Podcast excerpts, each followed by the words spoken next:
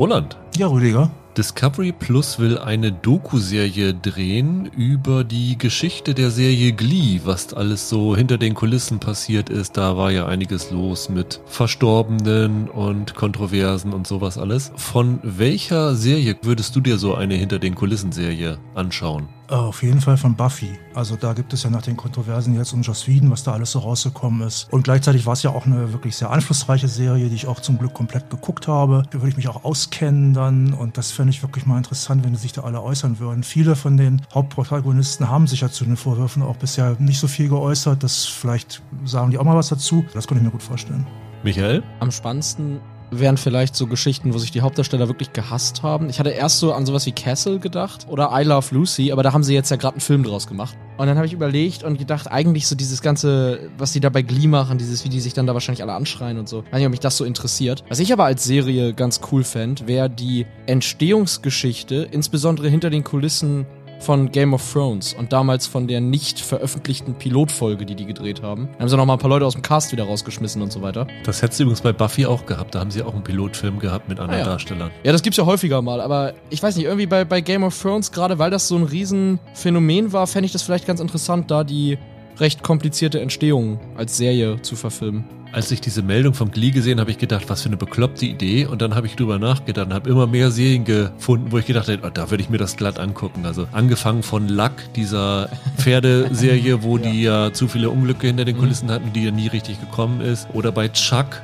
wo die Serie mehrfach gerettet worden ist von diesen Fankampagnen und sowas alles. Dann ist es mir aber eingefallen, NYPD Blue. Eine der langlebigsten Serien überhaupt. Eine Serie, die revolutionär war, wo die Zensoren auf der Matte standen, wo es Sender gab, die die Serie boykottiert haben, wo David Caruso aufgrund von zu bescheuerten Forderungen und weil er Kinostar werden wollte, rausgeschrieben worden ist. Dann kam Jimmy Smits, der hat sich dann auch wieder rausschreiben lassen, weil er mit der Rolle unzufrieden war. Also da gibt es so viel drüber zu sagen. Dann hast du noch den Ricky Schröder dabei, der jetzt ja total in die Verschwörungsecke abgedriftet ist. Da würde ich Geld für zahlen, um mir da eine wirklich echte Geschichte anzuhören, wie es abgelaufen ist. Aber dann bitte auch zwölf Staffeln, so wie das Original. Ja, genau. Selbe Länge. Ja.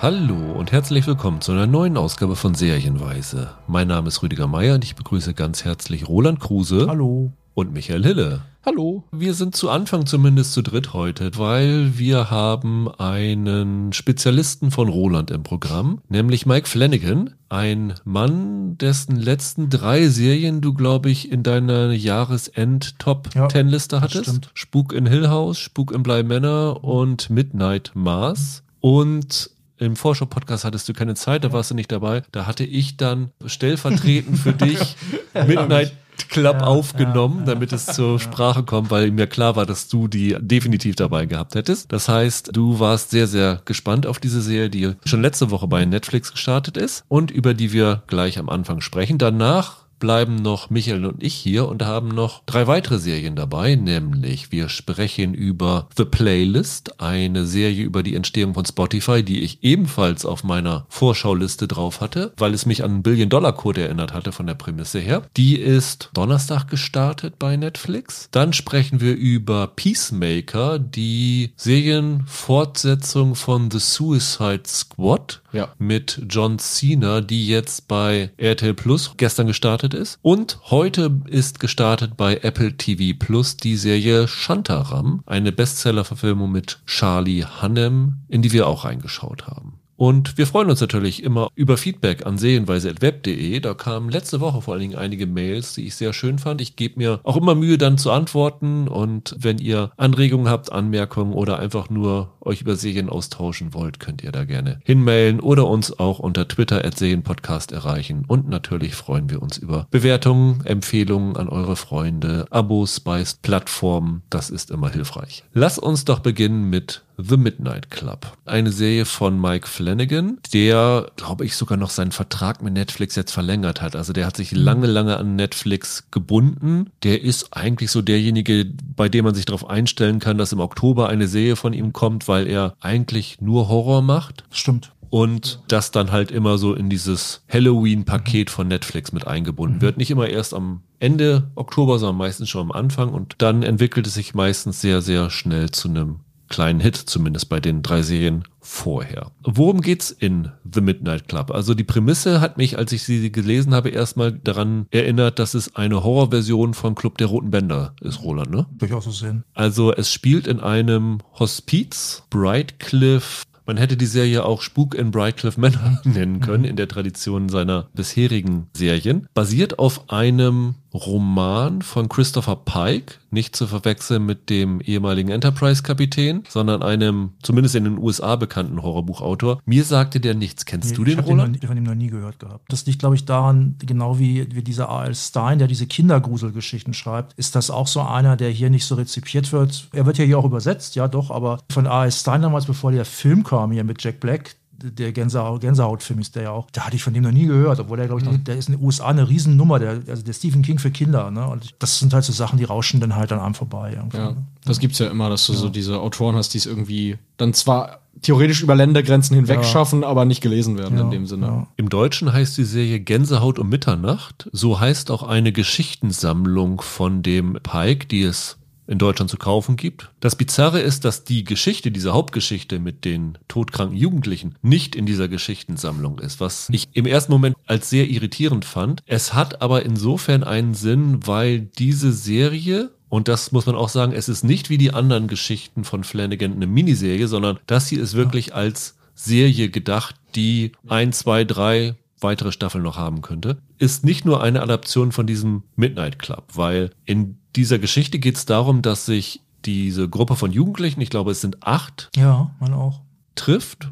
Unten im Kaminzimmer von diesem Hospiz treffen sie sich illegalerweise immer um Mitternacht und tauschen Geschichten aus. Also jeder denkt sich eine Horrorgeschichte aus und erzählt sie den anderen. Und das Besondere ist, dass diese Geschichten, die sie erzählen, hier in der Serie auch immer wieder ausgespielt werden mit der gleichen Darstellerriege. Und diese Geschichten, die sie erzählen, sind allesamt Adaptionen von anderen Geschichten von dem Christopher Pike. Deswegen macht es schon Sinn, die im Deutschen Gänsehaut um Mitternacht zu nennen, obwohl der Titel eher so nach äh, Kleinkinder-Horror. Ja. Ich glaube, Midnight Club ist auch ein Rennspiel, oder? Ist das nicht so? Das gibt es nicht ein Autospiel, Ja, das so heißt? Ja. Ja. Ich dachte damals, als es auf der Vorschauliste stand, auch es wäre sowas.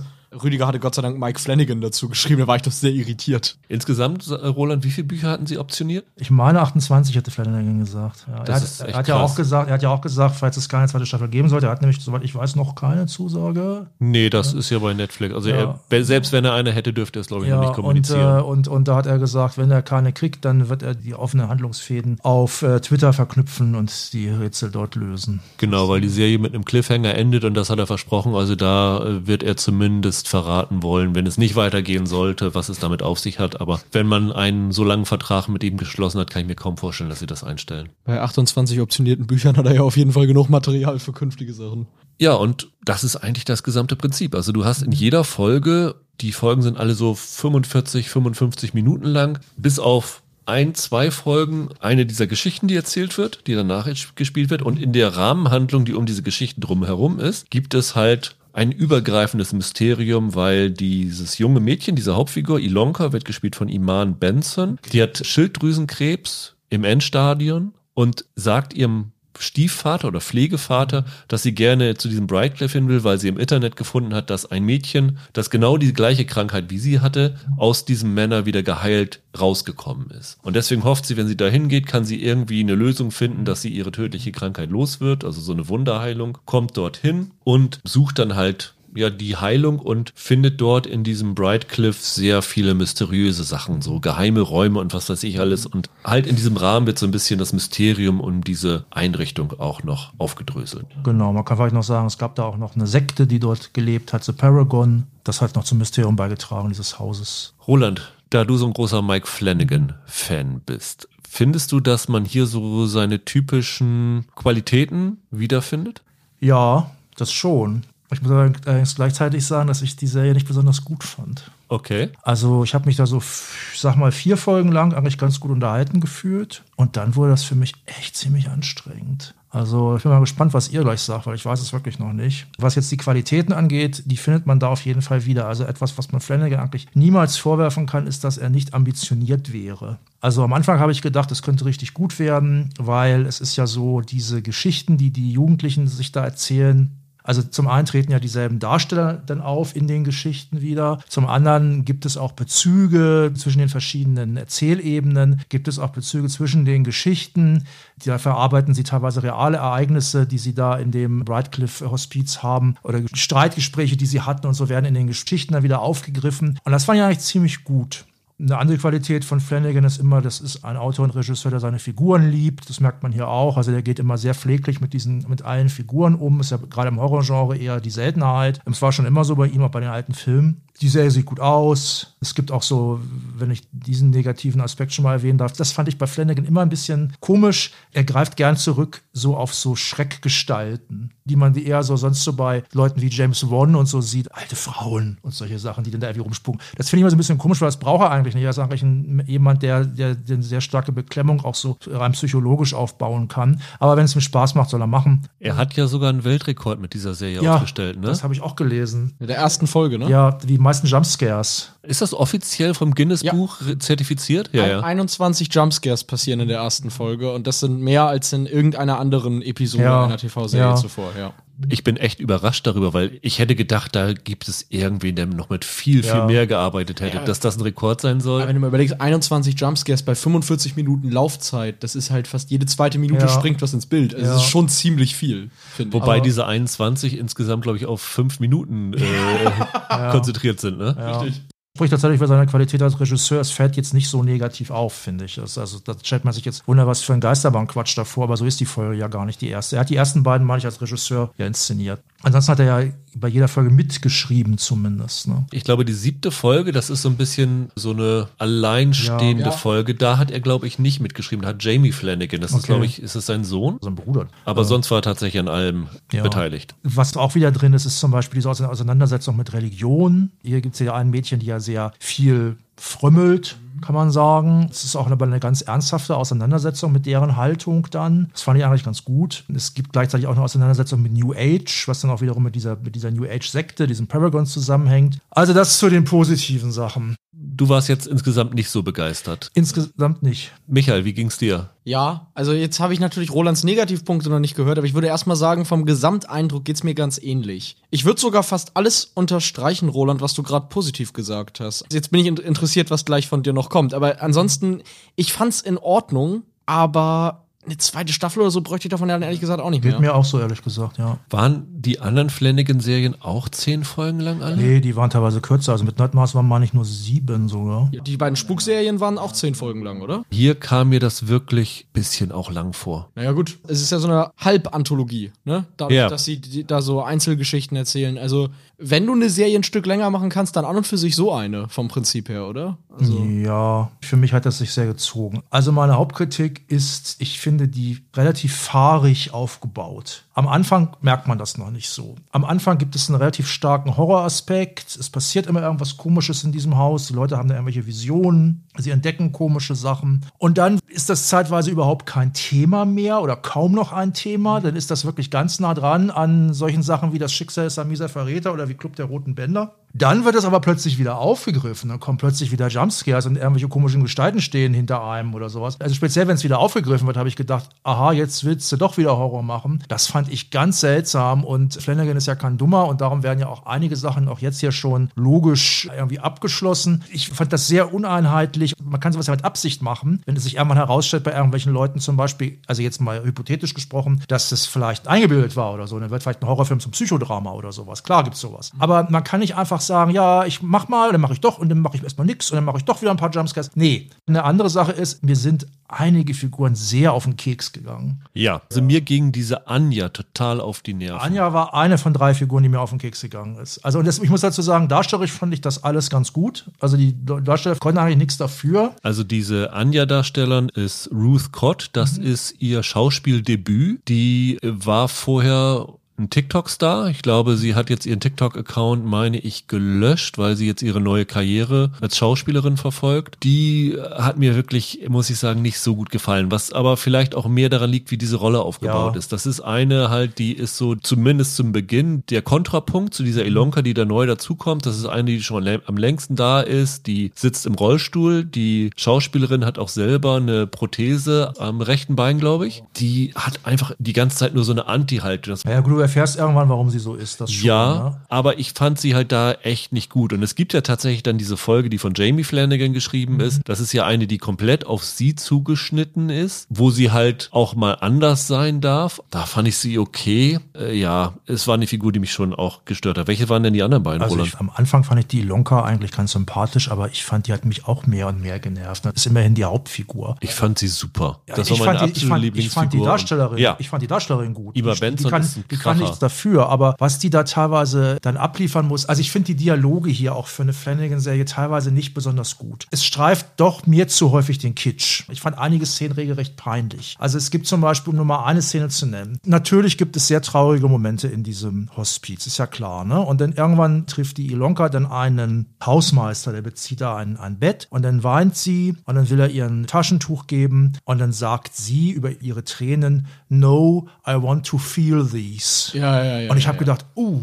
Und dann gibt es eine andere Stelle, da machen sie auch so ein, ich will jetzt nicht zu viel verraten, ein Ritual, sage ich mal, am Strand. Also es gibt einen Strand dort. Dann wird da ein ernstes der Kontrabass ausgepackt, wird da gespielt und gesungen. Also ich muss es leider sagen, ich fand es regelrecht cringy. war das nicht ein Cello? Ja, vielleicht war es auch ein Cello, ich weiß es nicht mehr. Schlimm genug, dass da ein Streicher kommt. Ist Ja, wurscht welcher. Also es war auch teilweise so ein bisschen Midnight Mass für Arme. Also bei Midnight Mass, da haben ja auch schon einige, ich fand damals zu Unrecht einige Kritiker äh, kritisiert, der Flanagan würde da aus seiner atheistischen Haltung heraus re- regelrecht selber ins Predigen verfallen. Fand ich damals nicht. Der kennt sich halt sehr gut aus mit Religionsphilosophie und mit der Bibel und lässt sich dann diese Charaktere dort fetzen. Und die sind halt sehr bewandert in diesem Thema. Und das hat für mich nichts mit Predigen zu tun. Aber hier ist es jetzt so, dass dann teilweise diese Dialoge zwischen der Ilonka und der Chester, also Chester ist eine Nachbarin, muss man noch sagen. Genau, die trifft sie dort im Wald, Ja. als sie so ein pseudo-heiliges Wasser aus der Quelle holt. Genau. Also das, das angeblich gibt es da besondere Kräfte da in, in der Gegend und besonders da, wo das Haus steht. Die wird von dieser äh, Samantha Sloyan gespielt, die ja eine wichtige Rolle hatte bei Midnight Mars. Am Anfang hat die mich auch noch nicht so genervt. Da kommt sie mir einem so ein bisschen vor wie ein weiblicher Gandalf irgendwie, der da im Wald rumläuft. Und sie ist aber eigentlich die Chefin von so einer kleineren, sehr recht erfolgreichen Firma. Was macht sie so? so Kräutertees und Kräutertees sowas. ja. und sowas, genau. So Wellnessprodukte im Grunde. Gibt sie heraus, so einen mystisch, paganistischen, whatever Hintergrund irgendwie haben. Und wenn die beiden dann so in den letzten Folgen miteinander reden,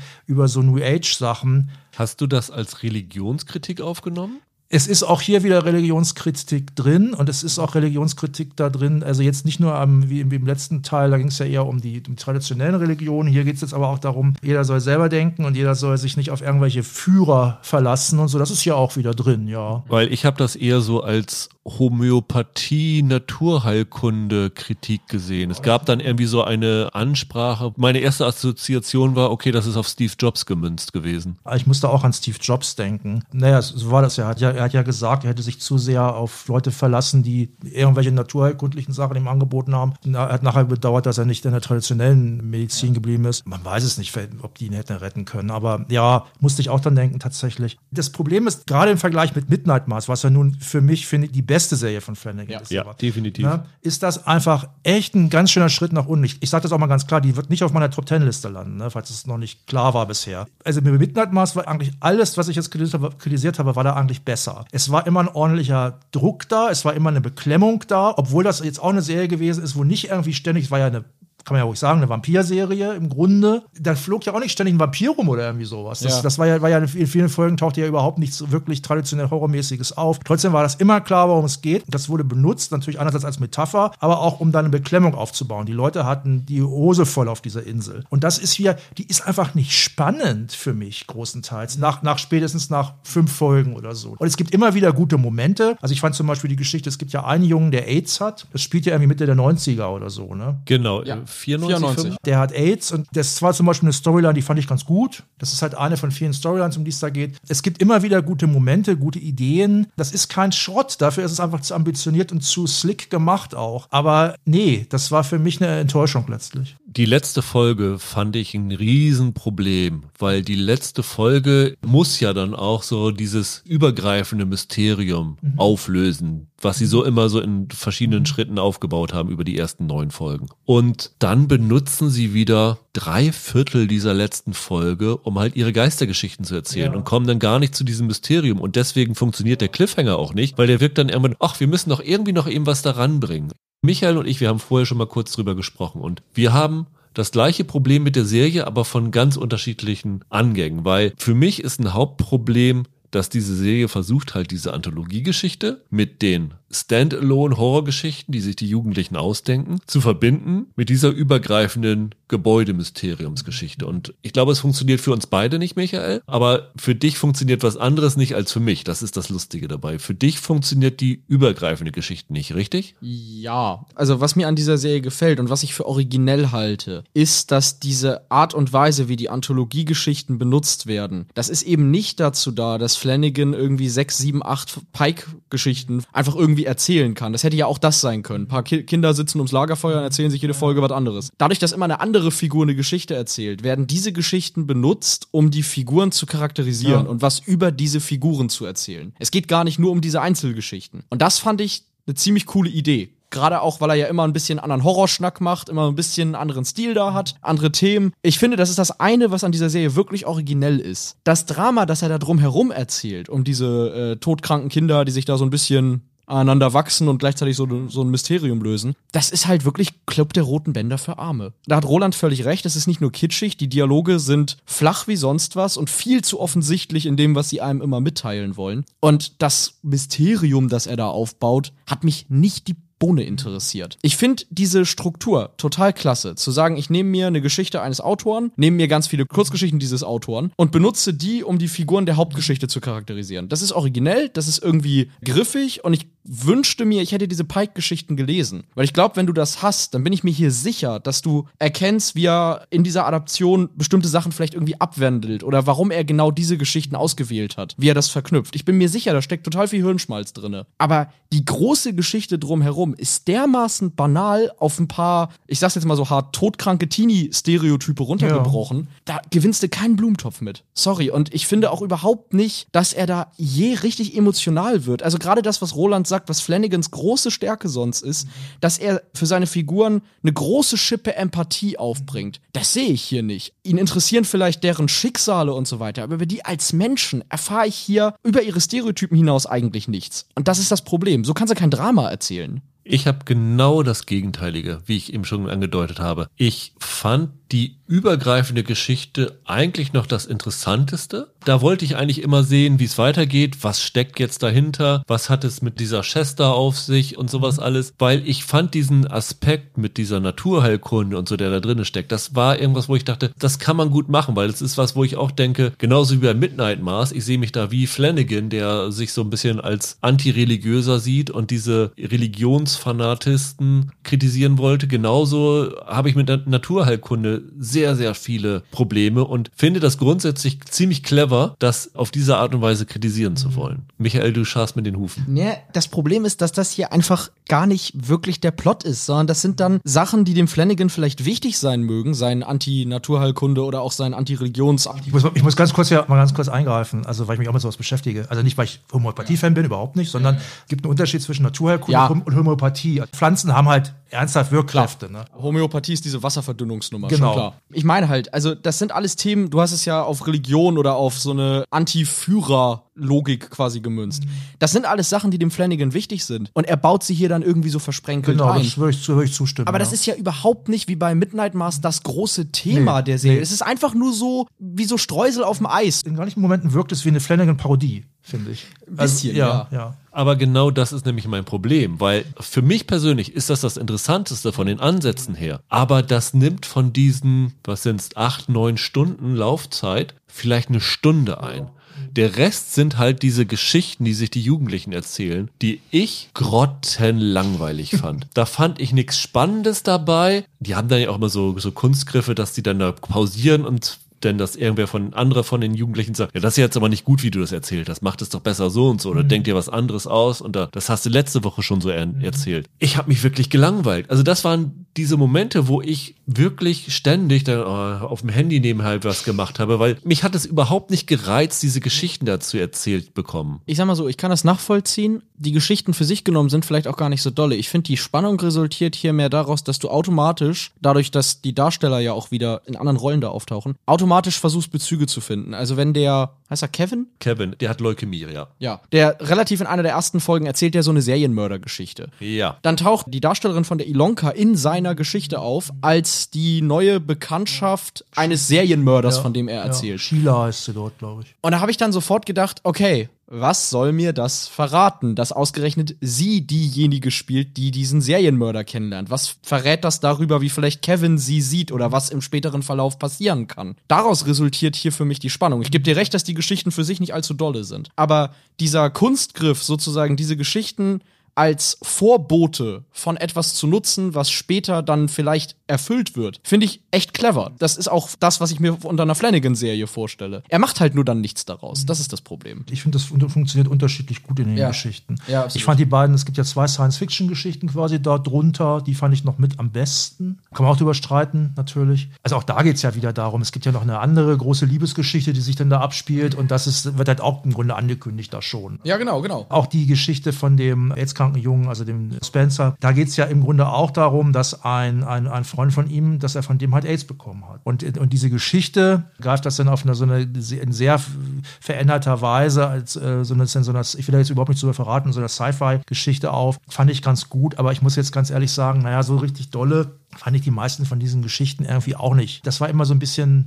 Behauptung, jetzt kommt was Tolles. Es gibt ja auch eine Geschichte, die zum Beispiel im Film Noir-Look erzählt ist. Ich fand die ganz kurzweilig, sie wird auch relativ früh erzählt, als ich noch voll dabei war bei der Serie, aber so richtig gut ist die auch nicht, finde ich. Hast du übrigens, Roland, Katie Siegel erkannt, die Frau von Flanagan, die eigentlich in jeder seiner Serien Nee, die dabei habe ich, ist? die hab ich gesucht und ich habe sie nicht gesehen. Wo war die denn? Äh, in der siebten Folge, die Anja, die guckt doch im Fernsehen immer so einen Law and Order Verschnitt, Ja. Order and irgendwas. Und die Stimmen, die du da hörst, Ja. eine von den Stimmen Ah, ist okay. die Katie Siegel und Okay. andere Stimmen von den Kommissaren sind da auch Leute, die aus diesem Flanagan-Verse Ja. immer dabei sind. Ja, okay. Was wir übrigens noch gar nicht erwähnt haben, das ist halt für Horrorfans auf allem interessant, die Chefin, die Leiterin von diesem Hospiz, das ist ja Heather Langenkamp, ne? Ja. Die spielt die Stanton, heißt sie, glaube ich, Dr. Stanton, ne? Und das ist natürlich ähm, das äh, Survivor Girl aus Nightmare on Elm Street. Und der Arzt des Hospiz wird von Zach Guilford gespielt, der Ja, ja bei so ein Pfleger ist das ja. also der Pfleger, der ja in Midnight Mars eine der Hauptfiguren Ja. gewesen ist und natürlich aus Friday Night Lights stammt. Wo Roland gerade noch auf den Horroraspekt einging. Eine Sache, die ich hier auch echt merkwürdig finde, ist, es gibt eine Folge sehr äh, weiter am Anfang. Ich glaube, das ist sogar gleich die erste, die so Jumpscare überladen ist in den letzten paar Minuten. Da erkennt man ja schon, dass das ein bisschen ironisch gemeint ist von Flank. Das ist so ein bisschen eine Parodie auf diese Art und Weise, wie du heute in Horrorfilmen mit so recht billigen Effekten einen Schock an den nächsten reißt. Ich finde es ein bisschen blöde, dass er dann genau dieselben Effekte später immer wieder selbst benutzt.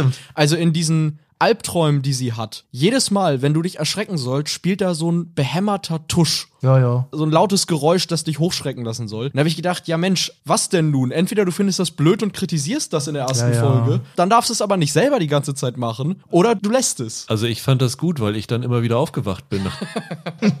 Sie ja auch. Also das war ja der Sinn. ja, also ich glaube, wir sind uns einig, dass das von den Flanagan-Serien bisher die schwächste Ja, auf gewesen jeden ist. Fall mit und Abstand. Ja, mit großem Abstand, absolut. Was das angeht, auch eine der ja, Enttäuschungen des Jahres ist. ja. Und ich hätte sie wahrscheinlich nicht in meine Vorschauliste gesetzt, wenn du dran gewesen wärst. Deswegen versaust du meine Bilanz jetzt ein bisschen, Roland. Ja, sorry, tut mir leid. Also nächstes Jahr kommt dann ja kommt dann ja House of Usher. Vielleicht irre ich mich, aber ich hatte auch so ein bisschen den Eindruck im Netz, dass sich als eigentlich alle mehr auf House of Usher warten von Flanagan, so als dritten Teil dieser Häuser-Trilogie im Grunde. Nach wirklich richtig mal jetzt mal wieder bekannten äh, Horrorstoffen. Da sind zum Beispiel auch Mark Hamill dabei. Das kann ja nur gut werden. Ja, absolut. Da freue ich mich jetzt eigentlich eher drauf. Also das ist jetzt, muss ich jetzt echt sagen, in eine zweite Staffel würde ich wohl noch mal würde ich wohl noch mal reingucken. Man kann sowas auch zum Besseren drehen, glaube ich schon tatsächlich. Das wäre bei der Serie, glaube ich, möglich. Aber das war eine Enttäuschung, ja. Mehr zu House of Usher erfahrt ihr im nächsten Vorschau-Podcast auf der Liste von Roland. Genau.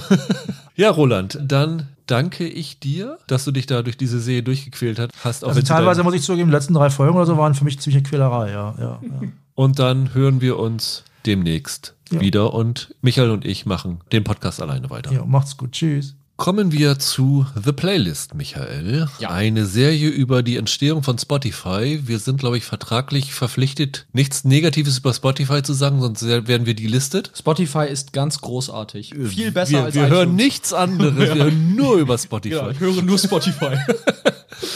Es ist eine schwedische Serie, weil Spotify, wer es nicht weiß, ist natürlich auch ein schwedisches Unternehmen. Mhm. Und als ich sie auf meine Vorschauliste genommen hatte, hatte ich gedacht, könnte sowas sein wie Billion Dollar Code, was ja so eine kleine unbekannte Geschichte über ein deutsches Unternehmen erzählte, das Google verklagt hat. Spotify ist jetzt nicht so ein kleines, unbekanntes Unternehmen, sondern mittlerweile, Ja. glaube ich, eine Börsenbewertung von 13 Milliarden US-Dollar. Aber ich finde so die Entstehungsgeschichte von Spotify, ich wusste nichts vorher so richtig darüber. Wusstest du das? Nö. Also ich habe mir vorher jetzt ein bisschen was durchgelesen dann, ja. Basiert auf einem Buch namens Spotify Untold von zwei schwedischen Journalisten namens Sven Carlsson und Jonas Lion Hufut und ist als Serie definitiv nicht als faktisch 100% korrekte Spotify-Geschichte zu interpretieren, was die Serie aber auch sehr, sehr deutlich und sehr, sehr früh klar macht, glaube ich. Weil die Struktur dieser Serie ist ganz interessant. Es ist ein Sechsteiler, alles so 45 Minuten und jede Folge wird aus der Perspektive einer anderen Figur erzählt, die mit Spotify was zu tun hat. Also die ersten fünf Folgen sind direkt Beteiligte von Spotify, die ihre Sicht der Dinge erzählen und am Ende der Folge sozusagen den Staffelstab übergeben, weil du siehst dann die Figur, die dann in der nächsten Folge die Perspektive übernimmt. Zweimal wird sagt sie tatsächlich, nee, nee, so ist das gar nicht gewesen. Dann wird in der nächsten Folge die eigene Version erzählt. Und die sechste Folge ist dann ein kompletter Ausreißer, die konzentriert sich auf eine Musikerin,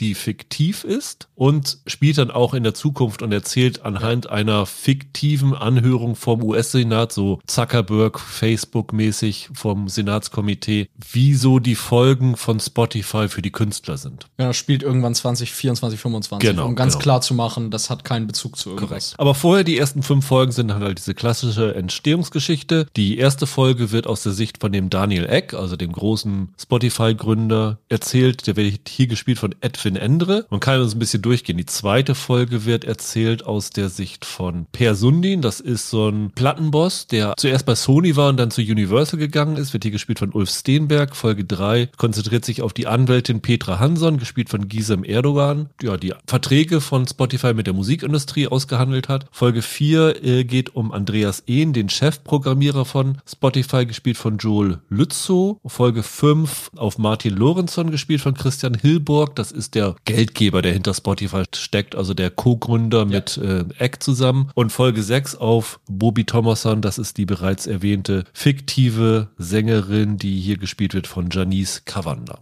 Und das ist relativ simpel, das, was uns in The Playlist erwartet. Wie hat's dir gefallen? Frag das doch noch nicht. Tja, ich fürchte, ich mache da jetzt ein ganz großes Fass auf, weil ich vermute, dass du das anders sehen wirst als ich. Ich habe auch die Kritikenlage zu The Playlist schon gescannt und stelle fest, dass das ganz viele sehr anders sehen als ich. Ich glaube, du bist dann wahrscheinlich eher auf der Linie von der Zeit, die das verrissen hat. Ich habe den Zeitartikel nicht gelesen, aber das war mit die nervigste und schlechteste Serie, die ich dieses Jahr gesehen habe. Krass, weil ich fand die richtig gut. Echt? Ja, ich habe mich richtig, richtig gut unterhalten gefühlt. Ja, ich hab's befürchtet. Tja, da haben wir jetzt eine Pattsituation. Ähm, müssen wir gleich, glaube ich, bisschen kleinschrittiger drauf eingehen, aber das war für mich Anti-Unterhaltung. Ich habe mich da sehr durchquälen müssen, weil ich gerne wissen wollte, dadurch, dass die ja jede, jede Folge die Erzählperspektive switcht, habe ich dann auch, nachdem ich nach zwei Folgen schon dachte, um Gottes Willen, bitte bloß nicht mehr davon, dann gesagt, okay, ich gucke mir die anderen vier Folgen trotzdem an, weil kann ja sein, dass da noch ein Erkenntnisgewinn kommt. Aber nein, halt überhaupt nicht. Ich bin ein bisschen fassungslos. Vor allem, da- das kommt ja sehr gut an und du findest es ja jetzt auch gut. Das heißt, jetzt bin ich mal wirklich interessiert,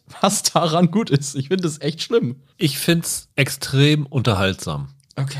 Das ist eine Serie, man muss sich darauf einlassen, wie sie erzählt ist. Und du hast dich offensichtlich nicht darauf eingelassen. Dieser Staffelübergabe, und ich glaube, es wird jedem so gehen, der da reinschaut, man geht ja ohne Vorwissen da rein, weil das ist keine Serie, über die vorher groß berichtet worden ist oder irgendwas. Das heißt, du wirst da so ein bisschen auf den kalten Fuß erwischt. Du hast keine Erwartung, keine Vorstellung, wie das Ganze erzählt ist. Und die erste Folge ist dann halt, ja, dieser Daniel Eck ist so ein bisschen so Biopic-mäßig. Es wird so seine Vorgeschichte erzählt, wie er versucht hat, bei Google angestellt zu werden, da eine Ablehnung bekommen hat, weil er keinen Schulabschluss hat, dann irgendwie eine eigene kleine Firma aufgebaut hat für Prospekte im Internet, die dann für zwei Millionen, glaube ich, an diesen Lorentzon verkauft hat. Und darüber ist diese Beziehung in Gang gekommen und dann haben sie sich überlegt, was kann er als nächstes machen. Und weil in Schweden ja auch diese Pirate Bay ihren Sitz hatte, das war ja damals, du kennst es wahrscheinlich nicht mehr, Michael. Nee, ich weiß, was es ist, aber Ja. ich selber kenn's nicht. Das war so ein, so ein Torrent-Tauschdienst, einer der bekanntesten da. Und weil das da gerade hochging und die Musikindustrie dagegen protestiert hat, hatte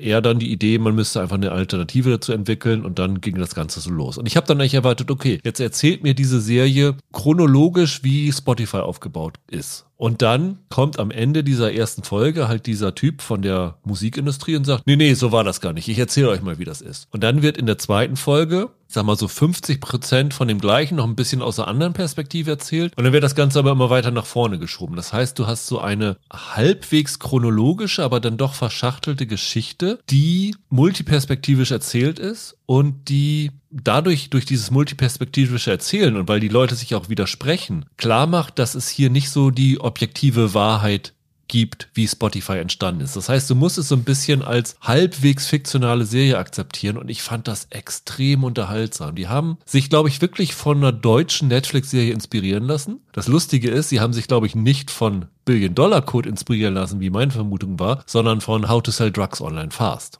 Weil sie sich einige Erzählgimmicks davon übernommen haben und die dann auch benutzen, um trockene Themen zu vermitteln. Also zum Beispiel dieser Programmierer, um den es in der vierten Folge geht, der blickt dann auch direkt in die Kamera und erzählt dann die so technische Zusammenhänge. Was ist denn jetzt Peer-to-Peer und funktioniert mit serverbasiertes ja. und sowas alles. Dadurch finde ich, dass dieser Stoff, der eigentlich grottenlangweilig ist, wie ist eine Software entstanden für so einen Streaming-Player, für mich total unterhaltsam rübergekommen ist. Ich habe da wirklich mit breitem Grinsen gesessen und habe dann aber nach den fünf Folgen gedacht, hm, das ist mir ein bisschen zu unkritisch gegenüber Spotify. ja, ist richtig. Aber dann kommt diese sechste Folge und die zeigt dann nochmal dezidiert auf, wo die Probleme von Spotify sind für Künstler. Also es geht schon in der fünften Folge so ein bisschen los. Und das ist sozusagen das, womit dich die Serie dann entlässt. Und dadurch, finde ich, hast du dann schon einen sehr kritischen Blick auf Spotify. Und ich finde, dieser Daniel Ek kommt hier überhaupt nicht gut weg in der Serie. Und das finde ich eigentlich ganz positiv, weil ich glaube, das ist keine so, wie so viele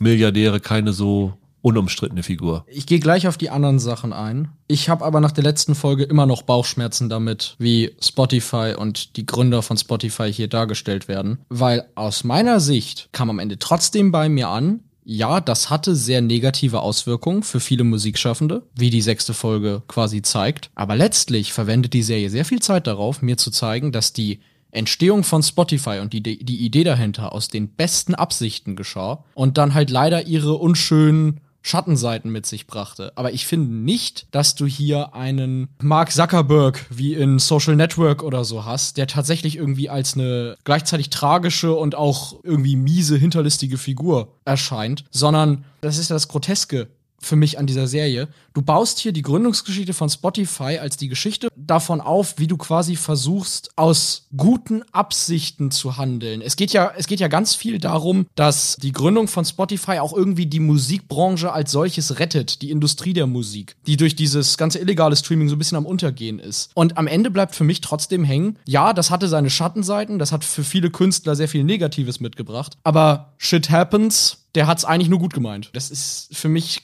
heuchlerisch.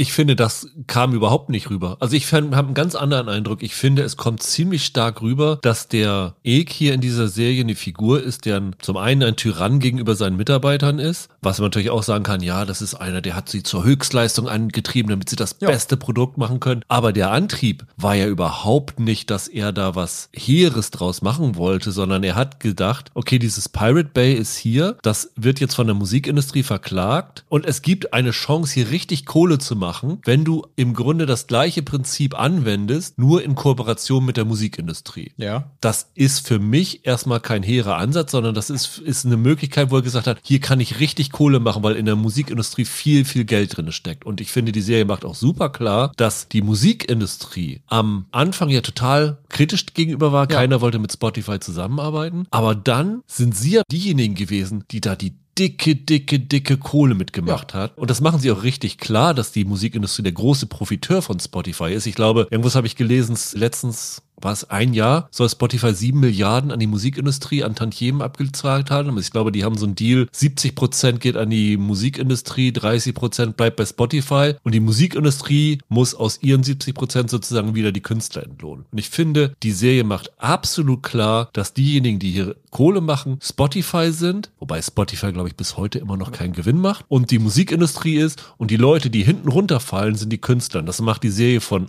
Anfang bis Ende sehr, sehr deutlich. Nee, finde ich nicht. Er verkauft den Spotify ja auch als eine Form von Schadensbegrenzung. Er verkauft das, ja klar. Das ist seine Argumentation. Die Frage ist, ob du das kaufst. Also ich hatte die ganze Zeit den Eindruck, die Serie steht schon dahinter, was er da sagt. Also Nee, ich habe nicht, nicht. das Gefühl, dass die das je wirklich kritisch zeigen. Sie zeigen in der letzten Folge negative Auswirkungen für die Künstler im Einzelnen, das ist richtig. Aber dass sie mir hier tatsächlich quasi eine dezidiert kritische Auseinandersetzung mit Spotify liefern, das habe ich in den fünf Folgen nicht gefunden. Also gar nicht, nicht mal im Subtext. Also da hast du das nicht sehen wollen, weil Nee. das ist ganz, ganz stark drin. Also das ist, ist ständig da drin. Es geht immer in den Verhandlungen nur darum, wie viel Geld kann Spotify behalten, wie kann ich möglichst wenig an die Musikindustrie zahlen. Und die Musikindustrie sagt, wie kann ich möglichst viel Kohle machen. Die Serie ist ja bewusst so aufgebaut, dass du in den ersten Folgen viereinhalb Folgen zu sehen bekommst, wie die beiden Partner sich ihr Stück vom Kuchen aufteilen. Und am Ende kommt der Hammer in der letzten Folge und du siehst, die Künstler sind diejenigen, die am Ende überhaupt nichts davon abkriegen. Ich finde, die Serie hat da sehr, sehr deutlichen Standpunkt. Ja, weiß ich nicht. Wie gesagt, den Eindruck hatte ich ehrlich gesagt gar nicht. Aber das große Problem, warum ich das hier so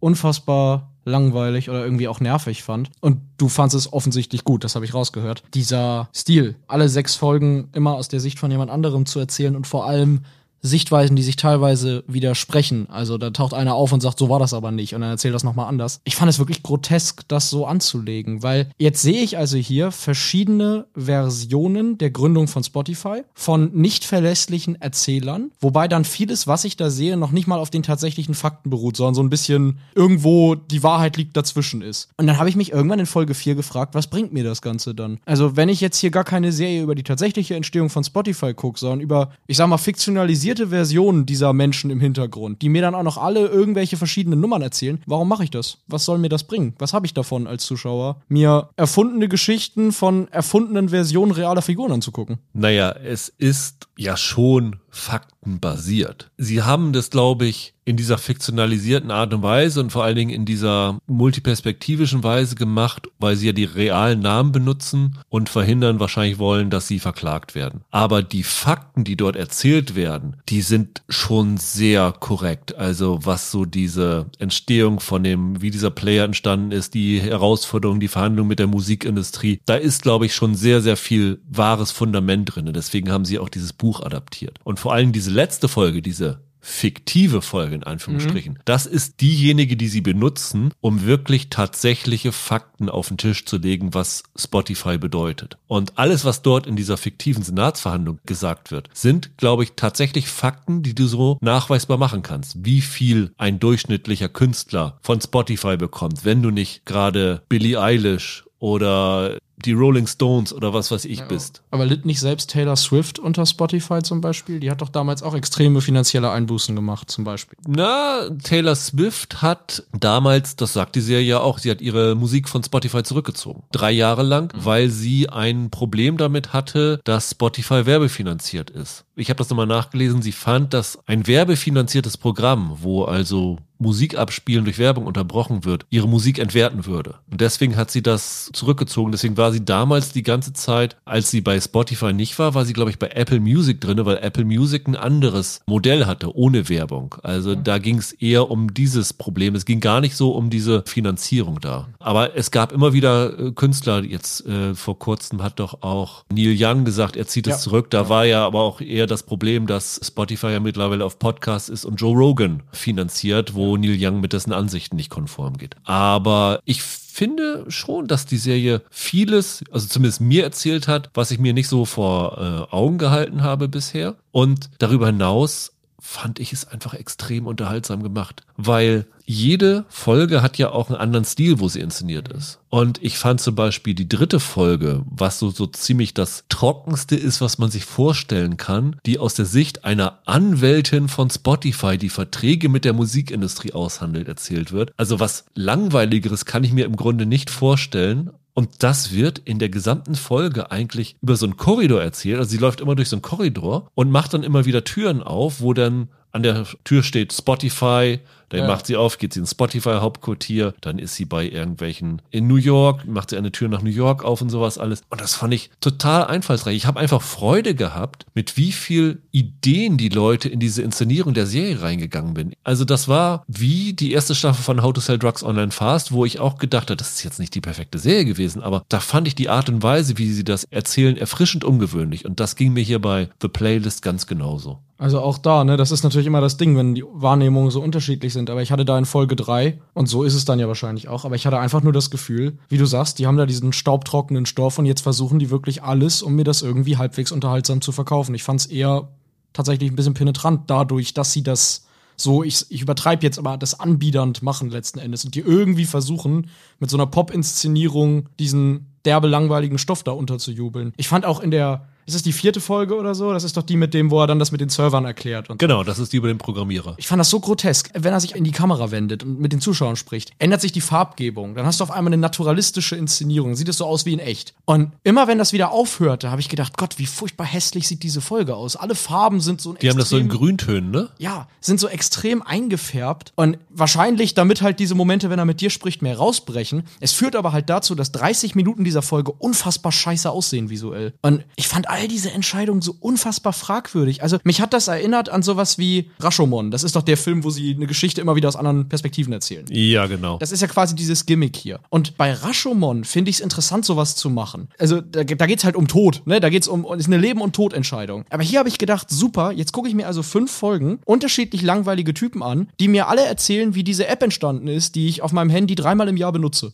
Ich fand das so unfassbar langweilig. Auch diese, was ich in anderen Stoffen ganz nett finde, diese Erklärbär-Momente, die du ansprichst, wenn die einem die Sachen versuchen so ein bisschen peppig zu erzählen mit lustigen Einblendungen. Das hörte ja gar nicht mehr auf. Der erzählt da sechs Minuten, wie Server funktionieren. Ich dachte, Alter, jetzt mach den Plot weiter. Das muss doch jetzt hier nicht ewig dauern, die ganze Nummer. Also ganz ehrlich, es waren zwei Minuten, glaube ich, wo er das, ging erzählt ewig. hat. Der hat ewig geredet. Ist- der läuft dann ja durch dieses ewig lange Bürogebäude und dann blenden sie so lustige kleine Zeichentrickelemente ein. Es war so penetranter Erklärbär, dauerhaft. Also ich glaube, wir sind selten bei einer Serie noch weiter auseinander gewesen. Also ich glaube, wir sind hier noch weiter auseinander als bei The Bear, wobei ich The Bear noch deutlich stärker finde, aber du findest das hier noch deutlich schwächer als The Bear. Ja. Schaut gerne mal rein, gebt uns euer Feedback an serienweise.web.de, wie ihr es findet. Also ich würde einfach sagen, wenn ihr How to Sell Drugs Online Fast mochtet, ist das eine Serie, die euch gefallen wird, weil die ungewöhnlich erzählt ist und wirklich mit viel Freude an dem Stoff so eine staubtrockene Geschichte eigentlich gut rüberbringt und ich finde mit sechs Folgen auf 45 Minuten auch absolut bingebar ist. Ich habe sie in einem Ruck durchgeguckt. Aber nun mochte ich ja How to Sell Drugs Online Fast. Findest du nicht, also offensichtlich nicht, aber dass in The Playlist diese ganzen Einzelfiguren, die dir vorgestellt werden, total austauschbar sind, weil du nichts über die erfährst. Du erfährst ja nur, was sie tun im Bezug auf die Entstehung von Spotify, aber über die als Menschen erfährst du doch gar nichts.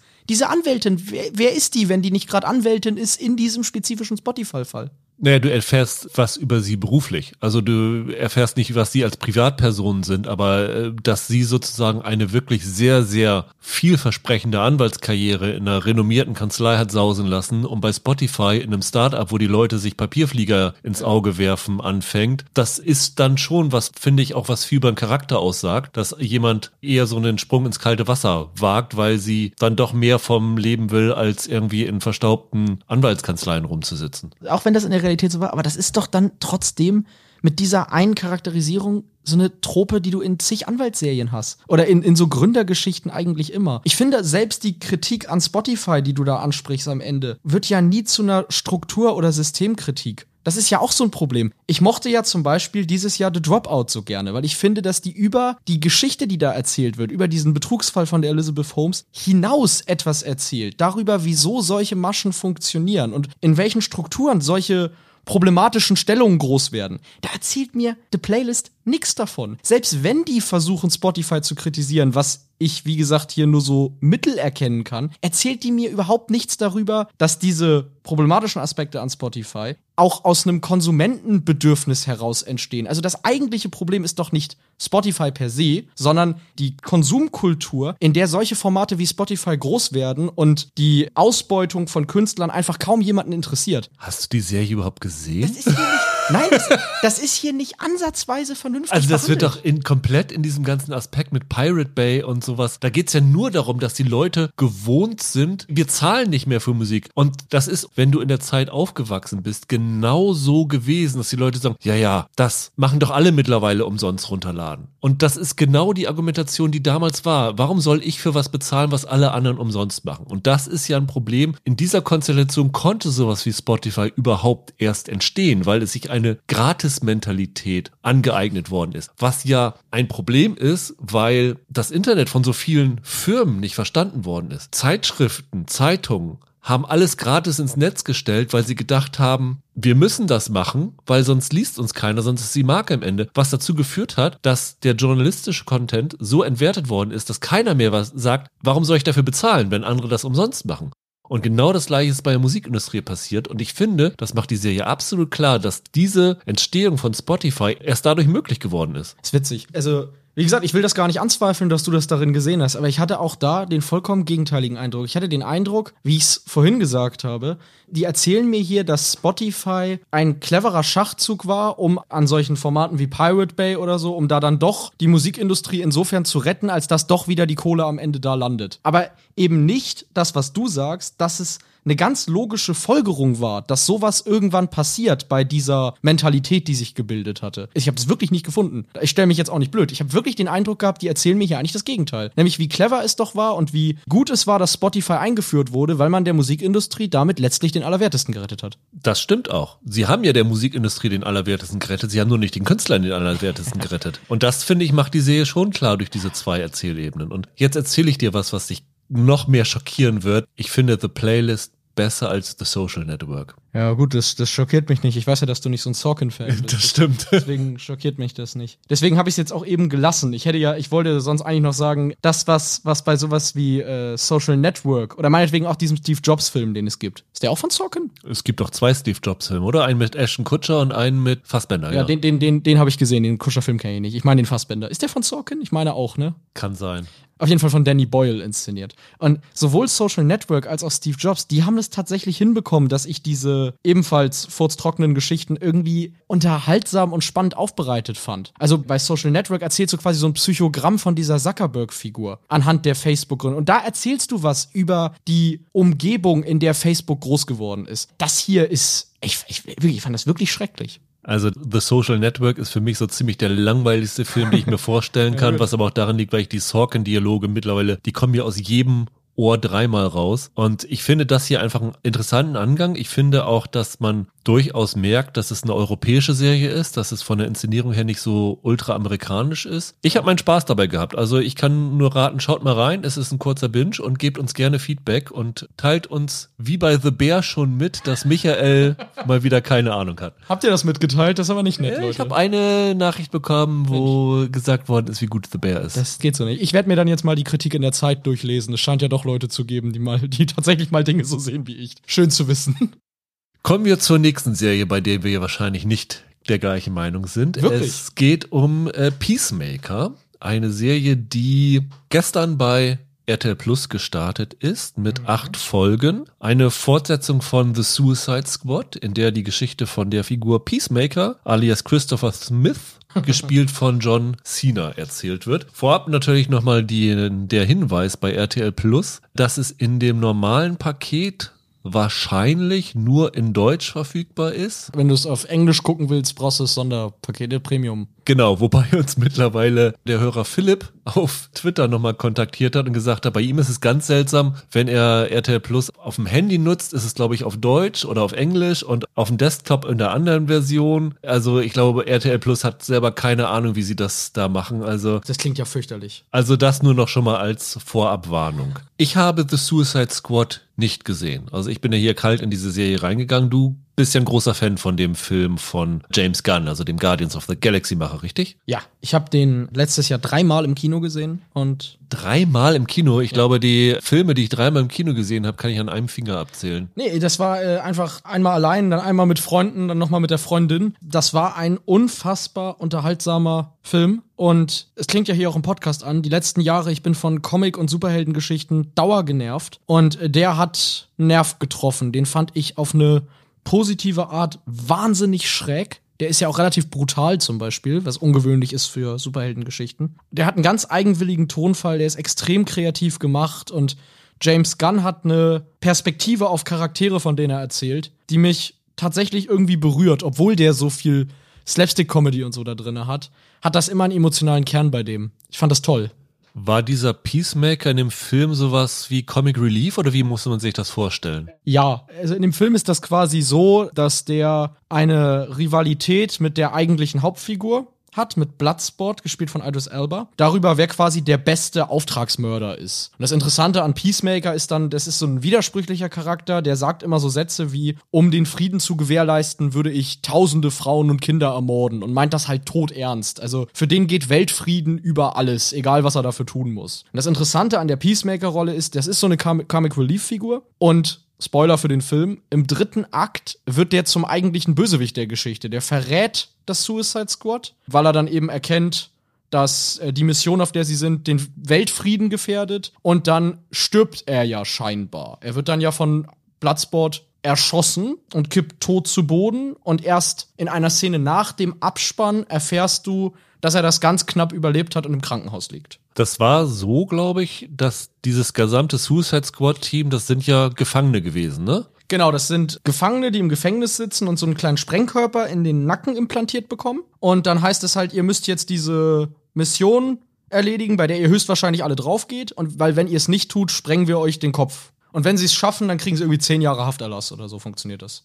Genau, und das ist insofern wichtig, dass wenn diese Serie losgeht, die spielt wie lange? Ein halbes Jahr, ein Jahr nach dem Film? Ja, ungefähr. Ich glaube, ein halbes Jahr, ja. Da wacht dieser Peacemaker im Krankenhaus auf Genau. und erfährt dann, dass er entlassen werden kann. Mhm. Und ist dann erstmal total erstaunt, sagt, wieso kann ich entlassen werden und so, weil er rechnet damit, dass wenn er jetzt da wieder fertig ist, dass er ja wahrscheinlich entweder diese Sprengladung gezündet bekommt Genau. oder halt nochmal wieder in den Knast muss. Und er fährt dann, dass er einfach raus kann und nutzt das dann gleich aus und schleicht sich da aus dem Krankenhaus raus und rennt dann so schnell er kann weg, um seine Freiheit zu genießen. Und dann wird er aber relativ schnell wieder auf den Boden der Tatsachen zurückgeholt, weil nämlich er wieder ja neu für so eine Art Untergrundeinheit der Regierung eingestellt wird. In dem Film ist es ja so, dass die Amanda Waller, die von Viola Davis gespielt wird, das ist ja so eine Regierungsbeamtin, die dieses illegale Team zusammenstellt. Die stellt jetzt hier wieder ein Team zusammen und der Peacemaker ist halt ein Baustein von diesem Team und deren Aufgabe ist es, sogenannte Butterflies heißen sie, glaube ich, Ja, ne? ja. Das sind so übermenschliche Kreaturen, die sie fangen sollen. Ja, das ist so eine, ohne jetzt zu viel zu spoilern, das ist schon so eine Art, ja, übernatürliche Form von Terrorismus, was die da machen, ne? Und dabei in diesem Team sind auch noch zwei Agenten von Argus. Es ist ja diese Einheit, die auch schon in Suicide Squad dabei war. Emilia Harcourt und John Economos, gespielt von Jennifer Holland und Ja. Steve Agee. Also die kannte man schon aus dem Film. Genau, die sind im Team von der Waller. Und die anderen im Team sind alles neu, ist das richtig? Genau, also die einzigen drei Wiederkehrer sind wirklich Sina und die beiden, ja. Also du hast dann noch Leota Adebayo, die wird gespielt von Daniel Brooks. Das ist so ein, ja, so ein Newbie, also noch ganz unerfahren. Das ist so ein bisschen das moralische Gewissen in dem Team. Die hat auch noch ein Geheimnis, ich glaube, das wollen wir nicht verraten, was da noch hintersteckt. Dann gibt's noch so einen Typen namens Vigilante, gespielt von Freddy Stromer, Ja. der himmelt Peacemaker so ein bisschen an. Das ist sein Groupie. Und so ein Söldner namens Clemson Mern, gespielt von Chukwudi Iwuji, das ist der Anführer von dem Team, kann man sagen. Der ist auch ähnlich brutal wie der Peacemaker. Ja. Das ist das Team, ja. Das ist das Team, richtig. Und die andere große Rolle in dieser Serie hat der Vater von dem Peacemaker. Also Ja. Augie Smith wird gespielt von Robert Patrick. Dem T1000 aus Terminator 2. Der war in dem Film nicht dabei, richtig? Nein, der war im Film nicht dabei. Und das benutzen sie in dieser Serie, um diesem Peacemaker so ein bisschen Hintergrund zu Ja. geben, weil sein Vater ist ein ultra extremer White Supremacist. Ja. Der ist ein Rassist ohne Ende. Der Mhm. ist noch schlimmer, was das Töten angeht, als sein, sein Sohn. Also der hat ihr wirklich seinen Sohn zum Killer gedrillt und Mhm. dadurch bekommt man ein bisschen Perspektive für diesen Peacemaker. Ja, das ist etwas, was man im Film gehört hat. Ähm, das war eine Gemeinsamkeit von allen Mitgliedern der Suicide Squad, dass sie tyrannische Väter hatten. Und darüber haben die so ein bisschen gebondet. Hier sieht man den und so wie der im Film beschrieben war, klang er schon wie das größte A-Loch auf der Welt. Und so wie Robert Patrick den dann spielt und wie der auftritt, ist er sogar noch schlimmer, als man sich das vorgestellt hat nach dem Film. Findest du, dass die Serie, was die Qualität angeht, an den Film anknüpfen kann. Ja, um Gottes Willen, nein. Ich kann mal vorweg sagen, ich finde die Serie ganz unterhaltsam. Ich habe da durchaus Spaß mit gehabt. Aber das ist ganz weit weg von der Qualität, die jetzt der Film hatte.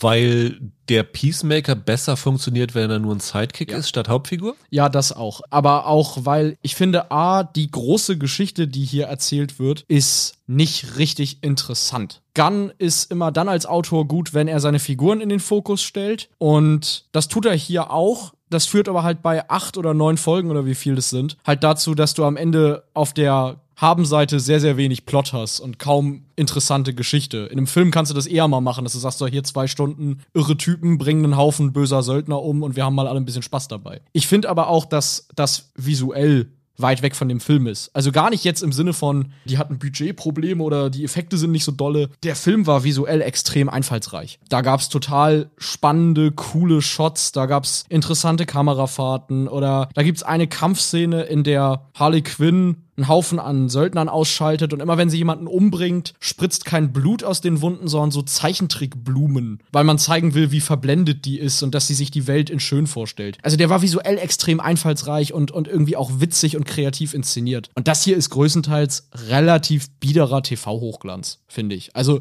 so richtig die interessanten kreativen Einfälle gibt's hier nicht aus meiner Sicht. Das ist ja überraschend, weil ich meine, der Gun, normalerweise, wenn ein Filmemacher, der vorher einen Film gemacht hat, dann eine Serie daraus macht, dann hast du vielleicht, dass er dann so ein Executive Producer ist, vielleicht noch die erste Folge inszeniert. Aber der Gunn hat ja hier alle acht Folgen geschrieben. Er hat die ersten drei und die letzte Folge inszeniert, also die Hälfte. Also gibt's ja eigentlich von kreativer Seite keinen Grund, warum es weniger einfallsreich sein sollte. Nee, das irritiert mich auch. Also er hat ja die ganze Serie wohl im ersten Corona-Lockdown geschrieben, so erzählt er es zumindest. Daraufhin ist dann auch diese Abspannszene im Film entstanden. Also ursprünglich war auch geplant, dass Peacemaker in dem Film halt drauf geht. Und erst als er diese ganzen Drehbücher so aus Covid-Langeweile geschrieben hat und das erfolgreich bei HBO Max und Warner Bros. gepitcht hat, haben sie dann ja entschieden, diese Szene nachzudrehen, dass der das überlebt. Ich find's auch ein bisschen kurios, weil ich finde, abseits davon, dass es hier Dialoge gibt, in denen man raushört, dass das von James Gunn ist, man sieht es visuell gar nicht. Bin gespannt, wie du das gleich sagst, da du ja den Kontrast zum Film nicht hast. Aber visuell ist es wirklich ein bisschen bieder. Da ist nicht wirklich irgendwie spritzige Ideen drin oder wo man denkt, hey, das ist ja eine coole Einstellung, das habe ich ja noch nie gesehen. Oder da wird ein bisschen mit Comic-Ästhetik gespielt oder so, sondern es ist halt relativ normal gefilmte Actionserie. Du hast ja alle acht Folgen gesehen, richtig? ja. Ich habe nur zwei Folgen gesehen. Okay. Und ich hatte nach den zwei Folgen null Lust, irgendwas weiteres zu sehen. Okay. Ich fand es so langweilig. Also ich glaube, ich habe hier bei Peacemaker, und da gebe ich offen zu, dass ich da wirklich allein auf weiter Flur bin, wenn ich mir die internationalen Kritiken angucke, den gleichen Eindruck, wie du bei Playlist hattest. Ich hatte null Vorstellung, was diese Serie mir sagen soll. Dass da dieser Cena diesen Typen spielt, der, wie ich finde, ein Tumba Auftragskiller ist Absolut, ja, ja. Der in jeder Folge sich irgendwelche Prügeleien macht und dann so ein bisschen auch sich selbst dann zum Affen macht. Das muss man Cena hoch anrechnen, dass er sich wirklich hier total lächerlich macht. Angefangen bei dieser sehr, sehr originellen Titelsequenz, aber auch in der, ist es in der ersten oder in der zweiten Folge, wo er da so eine Frau im Club aufreißt und dann am Ende den ganzen Rest der Folge in weißen Schlüpfern rumläuft. Der macht sich ja bewusst lächerlich. Also das rechne ich ihm, hoch an, aber ich fand es dann irgendwie sehr monoton, das Ganze. Und nach Folgen schon das Gefühl zu haben, dass die irgendwie die ganze Serie nur auf einer Idee basieren, das finde ich dann noch relativ schwach. Ja, das ist hier das Problem. Wie gesagt, ich habe mich teilweise ganz gut unterhalten gefühlt. Ich komme gleich noch mehr dazu, warum, aber ich, ich mag den Humor, den Gunn hat und teilweise fließt der hier auch ein. Was ihm hier aber überhaupt nicht gelingt, neben einem überzeugenden Gesamtnarrativ, das diese Serie erzählt, ist, was an der Peacemaker-Figur im Film so reizbar war, ist, das ist so eine Art personifizierte Kritik an der US-Außenpolitik. Ich meine, äh, scheißegal, wie viele für den Frieden sterben müssen. Das ist ja quasi sein Motto. Das ist eine Figur, die über Morde an den eigenen Kollegen zur Erhaltung des imaginären Friedens aus US-Sicht Frieden steht. Und ich fand das ziemlich politisch aktuell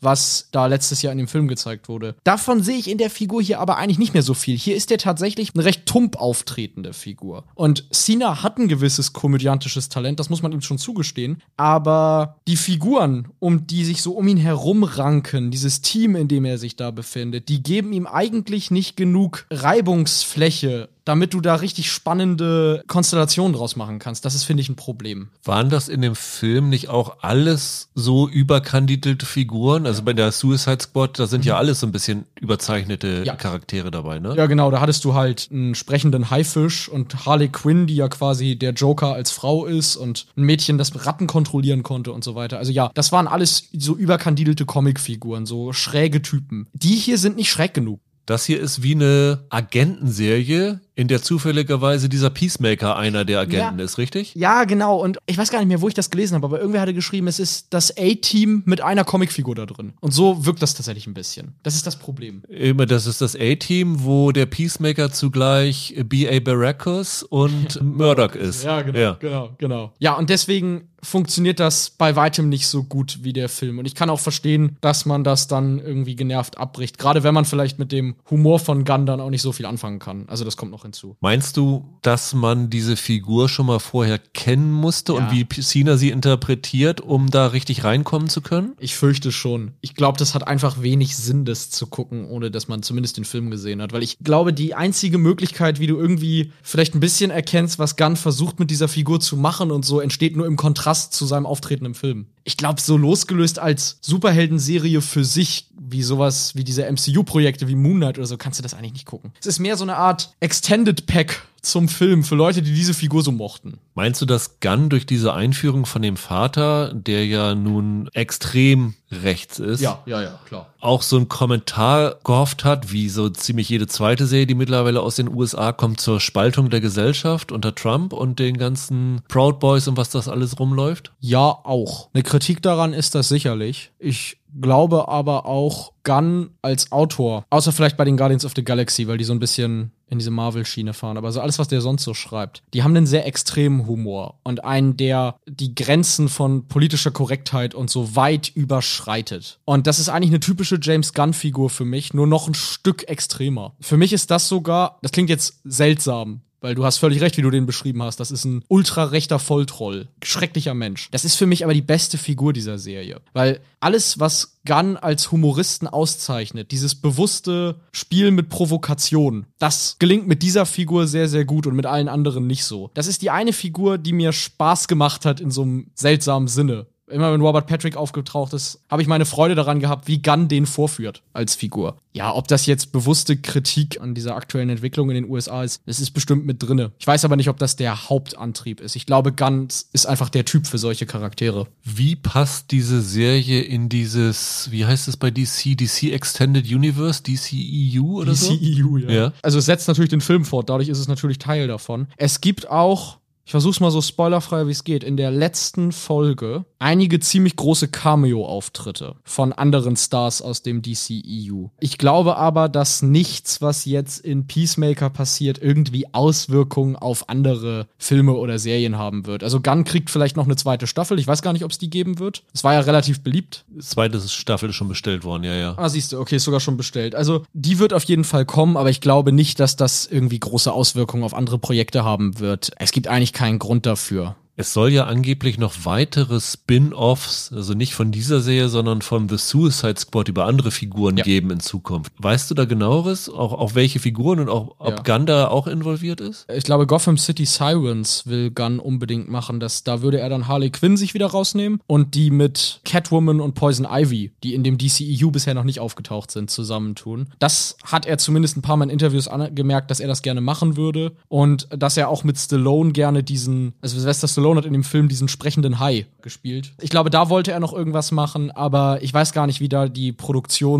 Produktionsverläufe sind, ob da schon irgendwas wirklich konkret ist. Ich denke, der macht jetzt erstmal die zweite Peacemaker-Staffel und den dritten Guardians of the Galaxy-Film für Marvel. Möchtest du, bevor wir zur letzten Serie kommen, noch eine kleine Lobeshymne auf die Titelsequenz aussprechen? Das beste Intro des Jahres, oder? Nee, ich finde, da gibt's bessere. Nee, also von der Serie kann man halten, was man will. Aber in diesem Intro spielt ein Rocksong. Do You Wanna Taste It heißt der, glaube ich. Von der norwegischen Glamrock-Band Wigwam. Die man natürlich kennt. Die sind super. Also ich habe zwei Alben von denen durchgehört. Die sind total geil. Echt? Ja. Hattest du vorher schon Ich von kannte denen die gehört? vorher schon. Echt? Ja. Ich ja, Die nicht. sind super. Das ist so Musik, die in Tarantino-Filmen auftauchen könnte. Und Do You Wanna Taste It läuft da in diesem Intro. Und dann kommen erst John Cena und dann nach und nach alle anderen Figuren, die in der Serie eine größere Rolle spielen, auf so eine grell beleuchtete Disco-Bühne und machen die seltsamsten und irgendwie bescheuertst aussehendsten, steifsten Tanzmoves aller Zeiten, verziehen dabei aber keine Miene. Also die hampeln da so ein bisschen albern rum und tanzen und schlagen Pirouetten und gucken dabei aber alle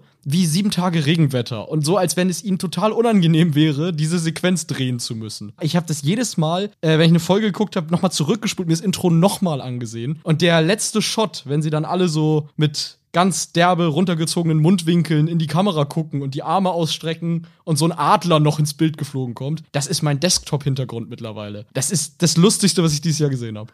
Stimmt, das ist ja sein zahmer Hausadler Igli, das ist ja sein Sidekick. Sein, sein Robin ist ja hier ein echter Adler. Haben die das übrigens mit, mit einem echten Adler oder ist das CGI, weißt du das? In Teilen. Also zum Beispiel im Intro ist es ein echter Adler. Ist, manchmal ist es CGI, aber es ist häufig genug, haben sie auch mit einem echten Tier gedreht, ja. Wer ist denn dein Lieblingstänzer im Vorspann?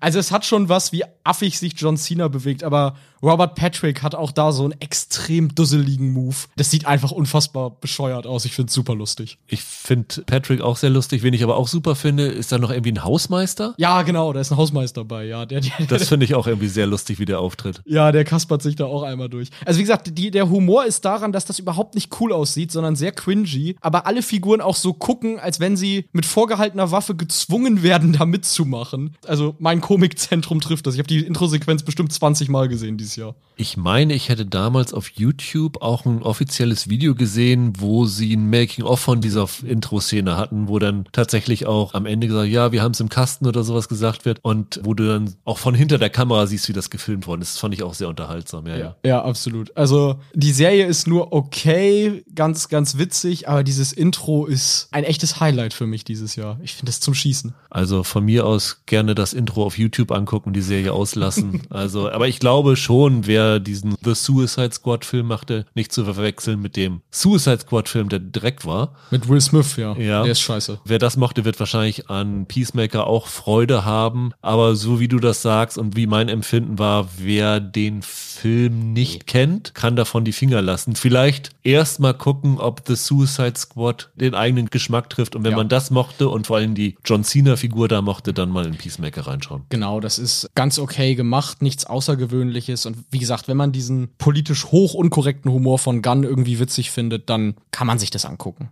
Ja, Michael, dann kommen wir jetzt zu Shantaram, einer neuen Serie bei Apple TV Plus, die heute mit den ersten drei Folgen startet und die restlichen Folgen dann wie immer bei Apple im Wochenrhythmus bringt. Was in diesem Fall dazu führt, dass die Serie sehr, sehr lange läuft, weil die hat unfassbarerweise zwölf Folgen. Und die einzelnen Folgen sind jetzt auch nicht gerade Halbstünder, sondern 50 bis 60 Minuten lang. Also ist schon ein ganz schöner Batzen, den Apple dorthin legt. Es ist eine Adaption von einem gefeierten Roman von Gregory David Roberts. Manche sagen, es ist eine Autobiografie, andere sagen, es ist eine, naja, von eigenen Erfahrungen inspirierte fiktionale Geschichte. Fakt ist auf jeden Fall, dass dieser Gregory David Roberts in Wirklichkeit tatsächlich im Gefängnis gesessen hat, dort ausgebrochen ist im Jahr 1980 und dann nach Indien geflohen ist mit einem gefälschten Pass und dort dann zehn Jahre im Untergrund gelebt hat und in die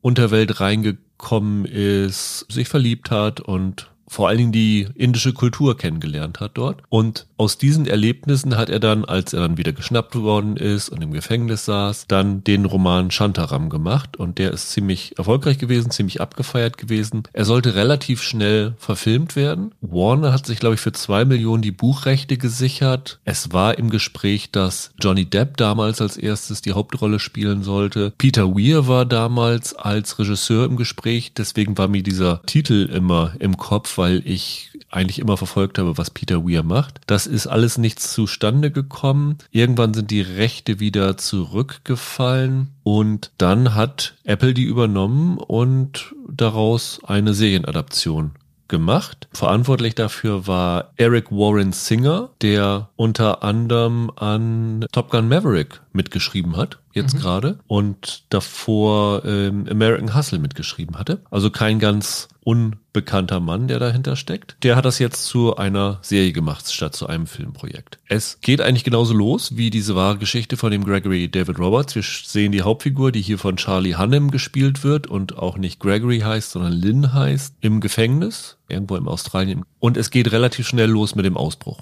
Also er hat einen Kumpel zusammen, die haben sich so einen Plan ausgedacht, wie sie sich Bauarbeiten in dem Gefängnis zunutze machen können und dann ausbrechen können. Und das klappt relativ problemlos. Und er kann dann mit Hilfe seines Vaters, den er eigentlich, glaube ich, schon länger nicht mehr gesehen hat und den zu dem er auch kein so gutes Verhältnis hat, aber der hilft ihm trotzdem zu fliehen und landet dann in Indien und gerät dort dann erst einmal an einen Tourguide, der eigentlich normalerweise Touristen ausnimmt vor allen Dingen, freundet sich dann mit dem an und wird dann von dem aufgenommen. In den Slums dort lebt er und wie gesagt, er kommt mit der Unterwelt in Kontakt, er gibt sich zwischendurch als Arzt aus, er heilt da Leute in den Slums, die normalerweise keine ärztliche Versorgung haben und verliebt sich in eine Prostituierte und im Grunde ist es eigentlich eine Geschichte, die erzählt, wie es so war, in den 80er Jahren in Indien zu leben. Aus Perspektive eines, Nicht in das. eines Nicht-Inders, eines Außenstehenden. Ja. Was ich insofern dann reizvoll fand, weil es hatte mich so ein bisschen erinnert an die Serie, die wir beide sehr gut fanden, Die Schlange, die damals bei Netflix gelaufen ist, weil die hatte ja auch so ein Zeitkolorit, das war dann in den 70ern noch ein bisschen früher, hatte auch so einen kriminellen Unterton, aber zeichnete sich vor allen Dingen darin aus, dass wir diese fremde Welt zu sehen bekommen. Und das habe ich mir hier von Shantaram dann auch so ein bisschen versprochen. Ja, du warst doch bestimmt auch, weil, wie du sagst, Peter Weir das mal machen wollte, den du ja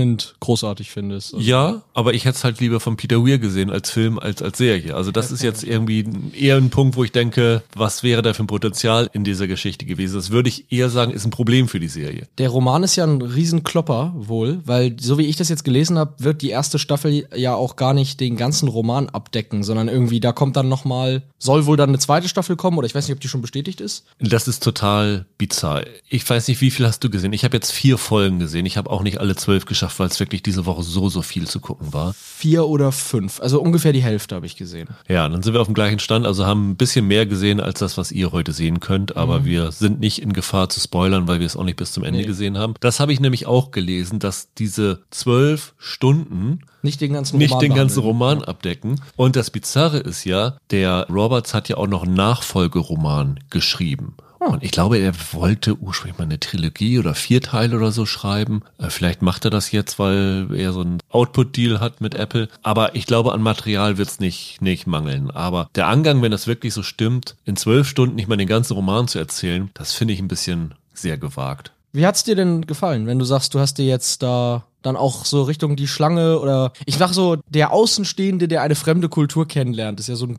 bewährtes Mittel. Wir hatten doch gerade Tokyo Weiß, ist noch gar nicht so lange her, dass wir darüber gesprochen haben. Wie hat das funktioniert für dich? Ich finde es ein bisschen schwierig. Ich merke jetzt schon, nachdem ich nur vier Folgen gesehen habe, dass die erste Befürchtung, als ich den Screener Room aufgemacht habe und diese zwölf Folgen da gesehen habe, gedacht habe, puh, das ist gefühlt eher eine kleine Geschichte und ihr macht hier Lawrence von Arabien hoch drei draus. Das kann eigentlich nicht funktionieren. Und das ist genau mein Eindruck nach den ersten vier Folgen. Ich finde, die Serie hat ziemlich viele Längen. Ich kann mir nicht vorstellen, dass das in zwölf Folgen auch nur ansatzweise dem Stoff gerecht wird. Und wir sagen ja meistens so, ah, zwei Folgen weniger hätten es auch getan. Das wäre dann auch ein ordentlicher Rahmen gewesen. Ich würde hier wirklich so weit gehen und zu sagen, die Hälfte hätte es getan. Weil ich habe hier wirklich das Gefühl, dass da viel zu wenig Stoff für diese Länge drin ist. Jetzt habe ich das Gefühl, du sagst das, was ich sonst immer gerne mokiere, nämlich das hätte ich lieber als Film oder so gehabt, also mehr heruntergebrochen auf die Essenz des Stoffes, als dass man da jetzt wirklich jeden Satz, der in diesem Roman steht, sozusagen irgendwie visuell eine Entsprechung für findet. Ja, eben, Peter Weir hat es als Film geplant. Vielleicht wäre es auch ein Film in der Länge von Master and Commander geworden oder sowas, Ja. zweieinhalb Stunden oder so. Aber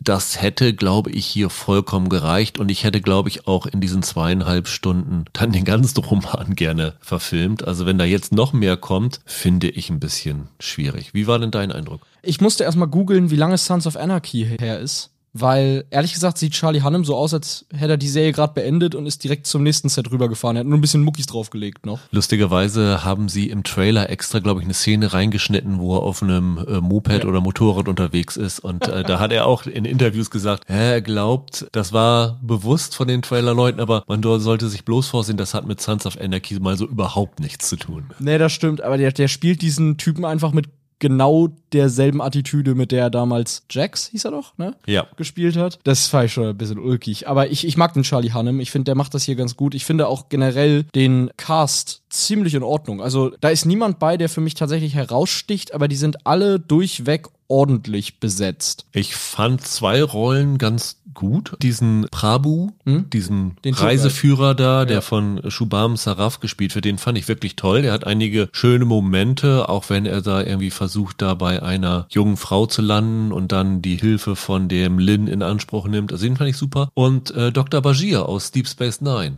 Alexander Siddig Ja. spielt hier einen der Unterweltbosse, Kada Khan, den gucke ich einfach sehr, sehr gerne zu, den mag ich total gern, war auch bei Game of Thrones ja dabei und so. Also den fand ich schauspielerisch schon ein bisschen die Highlights, aber grundsätzlich würde ich dir auch zustimmen, dass das durch die Bank weg ganz solide besetzt ist, ja. Und ansonsten, ja, das hat seine Längen, das hat aber auch seinen Charme. Das ist alles ein bisschen, bisschen ruppig, gerade durch die Attitüde, mit der Hannem das spielt und die Interaktion der Figuren. Da treffen teilweise so ein bisschen verschiedene Welten aufeinander. Und das hat immer seinen Charme, das funktioniert für mich auch hier. Ich gebe dir vollkommen recht, zwölf Stunden müssen das niemals sein. Und ich bin da so ein bisschen zwiegespalten. Also einerseits gefällt mir das ganz gut, dass wir hier in Mumbai spielt es ja größtenteils, Orte sehen, Figuren sehen und irgendwo auch eine Lebensweise und eine Kultur sehen, die sonst ehrlich gesagt sehr wenig präsent ist hier im Westen in irgendwelchen Unterhaltungsmedien. Hut ab, das funktioniert auch ganz gut. Gleichzeitig wie dann hier die Slums und das Leben in, in, in Armut dargestellt wird, hat immer auch so ein bisschen was von Sozialromantik und ein bisschen Kitsch. Und das ist dann vielleicht ein Stück zu doll für mich wiederum gewesen. Also da hadere ich ein bisschen mit mir, ob ich es eher gut oder eher nicht so dolle finde. Ich sehe das ein bisschen wie du, also außer das mit diesem Kitsch und Sozialromantik sehe ich nicht, aber was ich wirklich als Stärke dieser Serie sehe, ist, wie sie dieses Indien beschreibt und wie das da auch gefilmt ist. Sie haben auch, glaube ich, zumindest indischstämmige Regisseure dabei gehabt. Es wirkt wirklich sehr authentisch. Ich würde vermuten, dass sie auch äh, halbwegs dort irgendwo gefilmt haben. Das hat mir wirklich toll gefallen. Dieses ganze Flair darüber. Ich war noch nie in Indien. Ich habe auch so meine Probleme damit, nach Indien zu fahren, weil nach allem, was man da so äh, hört und die Gewalt da vor allen Dingen gegenüber Frauen, das finde ich ziemlich abstoßend. Deswegen ist es so ein Ort, wo ich mich von weghalte. Aber generell finde ich die indische Kultur sehr faszinierend und das so über eine Fernsehserie kennenzulernen, das finde ich total reizvoll. Das hatte mir damals schon bei Die Schlange gefallen und das ging mir hier ganz genauso. Womit ich hier meine Probleme habe, ist das, was sie eigentlich als Geschichte erzählen. Also atmosphärisch finde ich die Serie super, aber was sie als da als Geschichte reinpacken, das finde ich ziemlich langweilig. Also diese Unterweltgeschichte, wo er da reingerät und sowas alles. Dass sie da wieder so eine Kriminalgeschichte draus machen, das zieht mich nicht in diese Geschichte rein. Also äh, vor der gleichen Kulisse ein bisschen was anderes hätte ich deutlich attraktiver gefunden. Okay, das finde ich gar nicht. Ich finde, das Problem ist eher, dass dieser Krimi-Plot für sich genommen einfach nicht sonderlich dolle geschrieben ist. Das Problem ist nicht unbedingt, dass es Krimi ist. Aber du hast ihn jetzt eben lobend erwähnt, den Khan da. Aber du hast dann da am Ende halt dieselben Clan-Bosse und wie du sagst, die Prostituierte, dieses Callgirl, mit der er sich da dann, auf die er dann da trifft. Das sind am Ende halt diese Figuren, die immer in solchen Stoffen auftauchen, unabhängig davon, ob die in Indien, Australien, den USA oder in Berlin spielen. Da ist vielleicht einfach zu wenig spezifisch. Also weißt du, du hast dann so ein sehr spezifisches Setting, in dem sich nicht viele andere aufhalten, aber du gibst mir am Ende, nur halt auf Indisch, dieselben Figuren, die ich auch in allen anderen Serien dieser Form kriege. Und das ist das Problem. Dadurch ist es ein bisschen, ist ein bisschen wenig Farbe drin. Vor Blocks in Mumbai. Ja, zum Beispiel, ganz genau. Weil ich jetzt eben diesen Vergleich bemüht habe, aber zum Beispiel Tokyo Vice, die haben das besser geschafft, den Figuren über ihre Stellung als Polizist, Yakuza-Boss und so hinaus irgendwelche Merkmale mitzugeben, durch die die was Eigenes hatten, durch die die klar als Teil dieser Geschichte identifizierbar sind. Und hier ist das alles ein bisschen zu flach, Sie versuchen das ja dann noch damit anzufüttern, dass wir dann immer Szenen bekommen, wo der Lin dann irgendwie ein bisschen wegdriftet oder äh, träumt oder so und man dann in Rückblenden erzählt bekommt, was da passiert ist. Wie er damals in das Gefängnis reingekommen ist überhaupt, was er gemacht hat, das erfahren wir am Anfang nicht. Wir erfahren nur irgendwie, der war ein Bankräuber und äh, hat dafür 20 Jahre bekommen, glaube ich, waren es. Aber was genau vorgefallen ist, erfahren wir dann nach und nach. Und auch das ist so ein Ding, wo ich mich frage, ob man das hätte so ausführlich machen sollen. Also äh, ich weiß nicht, ob es vielleicht so als Culture Clash Geschichte nicht einfach gereicht hätte und das auf fünf Folgen oder so zu erzählen. Weil da finde ich es wirklich gelungen. Ich mag, ich fand es auch sehr respektabel, wie Charlie Hannem sich hier einen australischen Akzent für antrainiert hat. Ich finde, das macht er ganz gut, zumindest in der Originalfassung. Deutsche haben wir noch nicht sehen können. Es ist eine Serie, die kann man sich gut angucken, aber ich glaube wirklich, dass sich jeder, der das hier verfolgt, der sich da auch generell für dieses Thema interessiert, so wie wir, irgendwann abschalten wird. Weil da das Interesse über ja, zehn Wochen sind es dann zu behalten, das finde ich sehr schwierig. Das ist eine gute Frage, wie viele das bis zum Ende durchhalten. Und wann dann die, also eine zweite Staffel kommt aber bestimmt. Oder Apple verlängert doch fast alles. Das würde ich jetzt schon schätzen, dass zumindest die noch kommt. Meistens ja, ja. Ob sie dann den Fortsetzungsroman auch noch irgendwie hinterher schieben, weiß ich nicht. Also ich finde es insgesamt auch in Ordnung. Und wie du sagst, Atmosphäre hat es. Auch wenn ich dann eben doch finde, ein bisschen zu idealisiert zeigen sie das trotzdem. Aber ach, vielleicht muss man auch einfach nicht jeden Roman verfilmen. Das ist vielleicht auch die Sache. Also vielleicht taugt einfach nicht alles zur großen Eventserie. Ja, es sieht auf jeden Fall toll aus. Also es gibt in der dritten Folge oder in der vierten Folge einen Brand in den Slums. Tolle Szene. Es sind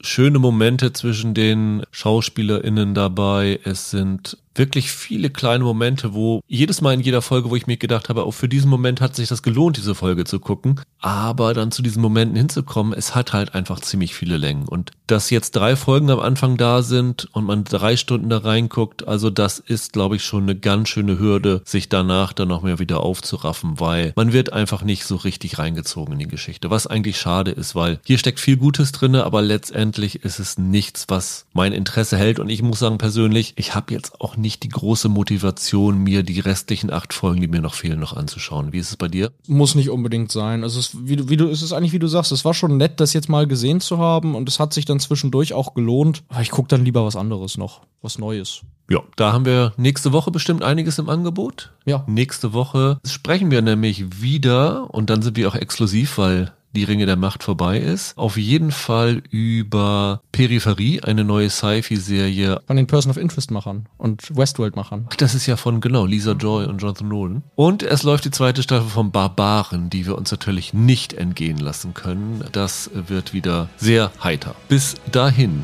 wünschen wir euch ein schönes Wochenende. Bleibt gesund. Macht's gut. Ciao, ciao. Ciao.